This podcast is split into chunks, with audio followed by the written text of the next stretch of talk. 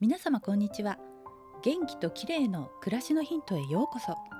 今日もお越しいただきありがとうございます。お正月の東京はポカポカの良い天気が続いていてお散歩やウォーキングが気持ちいいですね。第29回で取り上げた歩く瞑想やっていただけましたでしょうか。アディッソディ・オセアーノさんから嬉しいコメントをいただきましたのでご紹介しますね。歩く瞑想非常に面白かったです。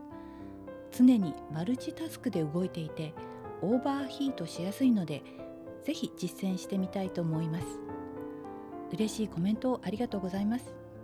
そこで今日はこの歩く瞑想の上級編を取り上げたいと思います。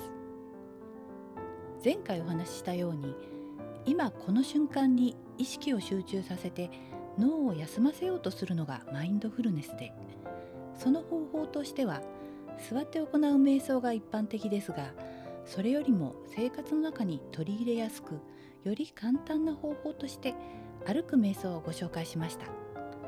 普段何気なく行っている歩行に意識を向けることで今に集中して脳を休息させます。具体的な方法としては左右の足の運びや足の裏の感覚などに意識を向けてゆっくり歩くというのが前回のお話でした。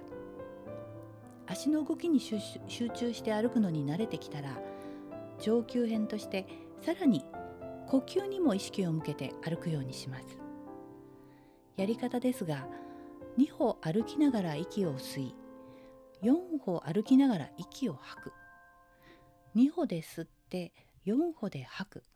これを繰り返します。もしうまくペースが合わないようなら2歩で吸って2歩で吐く。あるいは4歩で吸って6歩で吐くでもいいので自分のペースで続けてみます。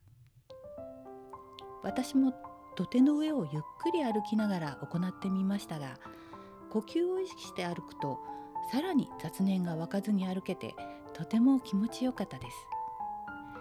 もしも何か別のことを考えてしまっているのに気づいたら足の動きや呼吸に意識を戻すようにします。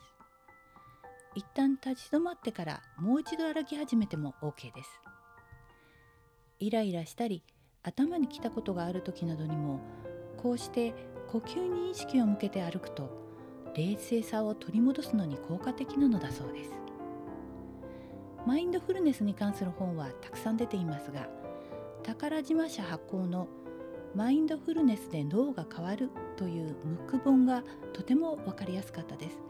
よかったら参考にしてみてください。今日は歩く瞑想の上級編呼吸に意識を向けた歩行瞑想についてでした。最後までお聞きいただきありがとうございます。また明日お会いしましょう。友吉ゆき子でした。